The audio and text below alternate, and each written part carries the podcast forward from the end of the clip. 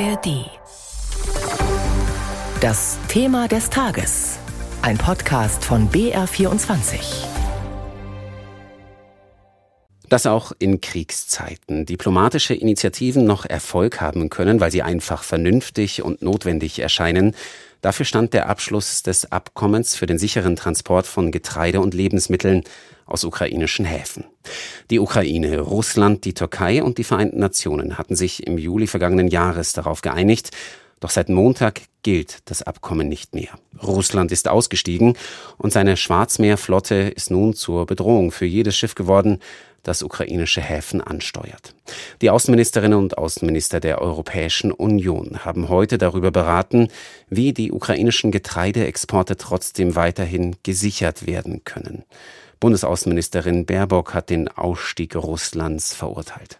Dass der russische Präsident das Getreideabkommen aufgekündigt hat und nun auch noch den Hafen von Odessa bombardiert, ist nicht nur ein erneuter Angriff auf die Ukraine, sondern es ist ein Angriff auf die Menschen, auf die ärmsten Menschen auf dieser Welt. Sagt die deutsche Außenministerin Annalena Baerbock.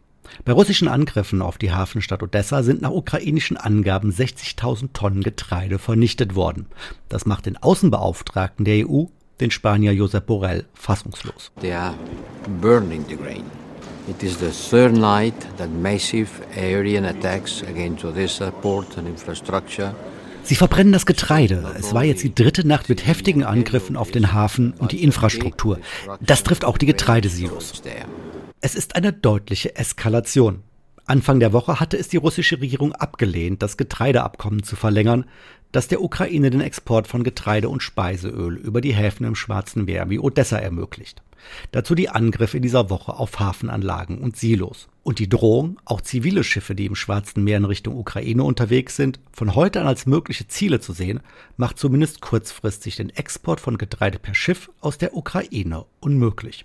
Hunderttausende von Menschen, um nicht zu sagen Millionen, brauchen dringend das Getreide aus der Ukraine. Deswegen arbeiten wir mit allen Partnern international zusammen, damit das Getreide in der Ukraine jetzt in den nächsten Wochen nicht in den Silos verrottet, sondern zu den Menschen auf der Welt kommt, die es dringend brauchen. Dafür werden wir auch äh, verstärkt daran arbeiten, weiteres Getreide über die Solidaritätslinien aus der Ukraine herauszubekommen.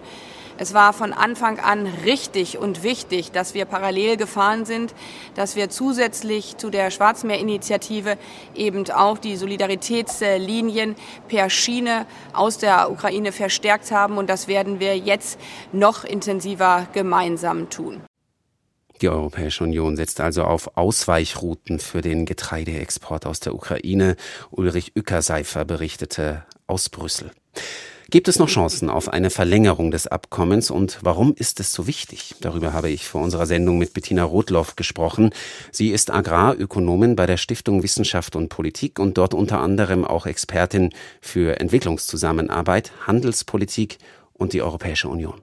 Frau Rudloff, Russland hat das Abkommen auslaufen lassen. Das Verteidigungsministerium in Moskau droht inzwischen sogar damit, dass Schiffe, die ukrainische Häfen ansteuern, als potenzielle Träger militärischer Fracht gewertet werden.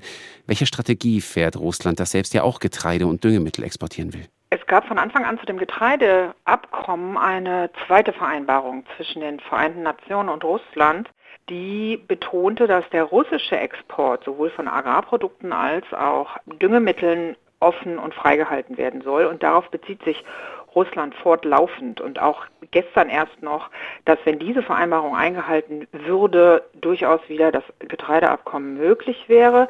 Was da konkret hintersteht, ist ein bisschen, dass Russland die Sanktionen, die es aber nicht gibt auf Agrarprodukte, ganz kleine Ausnahmen bei Düngemitteln, wobei es da auch schon Kompromisse gibt. Also Russland will auf diese Sanktionsbefreiung hinwirken, unter anderem auch auf eine bessere Bankenabwicklung einer Agrarbank. Hm. Wie bewerten Sie diese Wünsche, diese Forderungen aus Russland? Sollte da der Westen auch stärker entgegenkommen? Da einige Kompromisse bereits jetzt schon, also etwa Düngemittel, obwohl es da ganz begrenzte Sanktionen tatsächlich gibt, dürfen aber die EU-Häfen für den Transit, also für den internationalen Markt durchaus nutzen, was dann auch weltweit zu Preisentspannung führt. Das war schon so ein Signal. Dann hat Guterres, also von der UN, bereits auch auf den Tisch gelegt, dass man wieder die Agrarbanken auch vielleicht ins SWIFT-Verfahren einbeziehen könnte, was dann die Abwicklung leichter macht. Also da gibt es bereits Kompromissbeschlüsse oder Ideen und das sollte auch verfolgt werden. Gleichzeitig sollte man sich aber nicht komplett abhängig machen davon, ob es wieder zu einem Getreideabkommen kommt. Hm. Eine wichtige Rolle hat hier auch schon gespielt und wird womöglich auch spielen der türkische Präsident Erdogan. Er wirbt für eine Verlängerung des Abkommens, will nach eigenen Angaben mit Putin telefonieren. Der dürfte aber nicht gerade begeistert sein, dass Erdogan für einen NATO-Beitritt der Ukraine wirbt. Welche Chancen rechnen Sie Erdogan aus? Kann er einen weiteren Verhandlungserfolg erzielen? Das wäre zu wünschen und man muss sagen, Erdogan hat ein großes Eigeninteresse, nicht nur international politisch, sich da wieder einmal, muss man sagen, als Moderator zu präsentieren. Er ist auch einer der größten, oder die Türkei, einer der größten Bezugsregionen von Weizen, genau über diese Schwarzmeerpassage. Also die Türkei hat durchaus Eigeninteresse an geringen Weizenpreisen und die werden gering über so ein Abkommen gehalten. Jetzt haben wir über diese Eigeninteressen schon kurz gesprochen. Sie haben das skizziert. Die meisten Getreideexporte auf Basis des Abkommens gingen nach China. Dahinter folgen Spanien, die Türkei, Italien und die Niederlande. Es geht also gar nicht nur um das Hungerproblem in den sogenannten Entwicklungsländern, oder? Da muss man genau hingucken. Getreide ist eine große Komponente. Da sind zum Beispiel Weizen drin, das ist viel wichtiger für die Nahrungsversorgung, aber auch Mais. Und die Länder, die Sie genannt haben, China und Spanien zum Beispiel, das sind große Maisimporteure. Das brauchen die, um ihre Schweine zu füttern. Weizen dagegen ging tatsächlich zu einem großen Teil in afrikanische Staaten, auch in die Türkei, die das dann aber auch weiter exportieren, auch nach Afrika, aber auch etwa nach Ägypten oder Äthiopien und Kenia. Welche Rolle spielen die Vereinten Nationen und die Europäische Union in dieser ganzen Thematik? Die Vereinten Nationen haben diese zweite Vereinbarung mit Russland beschlossen, die eben die freien Exporte für Agrar- und Düngemittelproduktion aus Russland gewährleisten soll. Und deswegen setzt sich Guterres stark dafür ein, dass man keine Sanktionen auf Nahrungs- und Düngemittelprodukte auflegen sollte und dass tun auch Staaten nicht. Da gibt es auch einen völkerrechtlichen Konsensus. Die Rolle der EU ist vor allem wichtig, was Alternativrouten angeht. Und die sind seit letztem Jahr ja stark ausgebaut worden. Also von allen Agrarexporten aus der Ukraine sind in jedem Monat die Hälfte ungefähr genau über diese europäischen Routen gegangen. Die gehen dann über Polen etwa oder über den Donaufluss und dann Rumänien.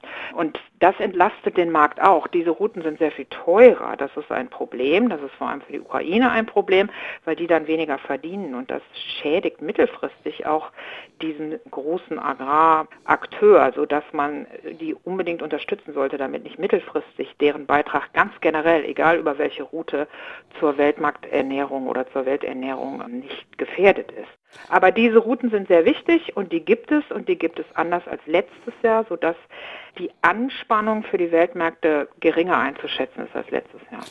Das sagt die Agrarökonomin Bettina Rudloff von der Stiftung Wissenschaft und Politik. Und das war unser Thema des Tages zu den Folgen, die der Ausstieg Russlands aus dem Getreideabkommen hat. Inklusion, Inklusion, Inklusion. Ich kann es nicht mehr hören. Das funktioniert doch eh nicht. Immer wieder muss ich solche Sätze hören. Mein Name ist Raul Krauthausen und ich bin einer der Hosts des Podcasts Die neue Norm und glaube ans Gelingen von Inklusion. Zusammen mit meinen Kolleginnen Judith Smikowski und Jonas Kaper gehen wir einmal im Monat der Frage nach, was braucht es, damit Inklusion gelingt. Zuerst einmal Begegnung von Menschen mit und ohne Behinderung und dass wir uns gegenseitig zuhören. Deswegen Hören Sie doch mal rein in die neue Norm in der ARD Audiothek. Hier sprechen wir über die wichtigen gesellschaftlichen Themen und das Leben als Menschen mit Behinderung.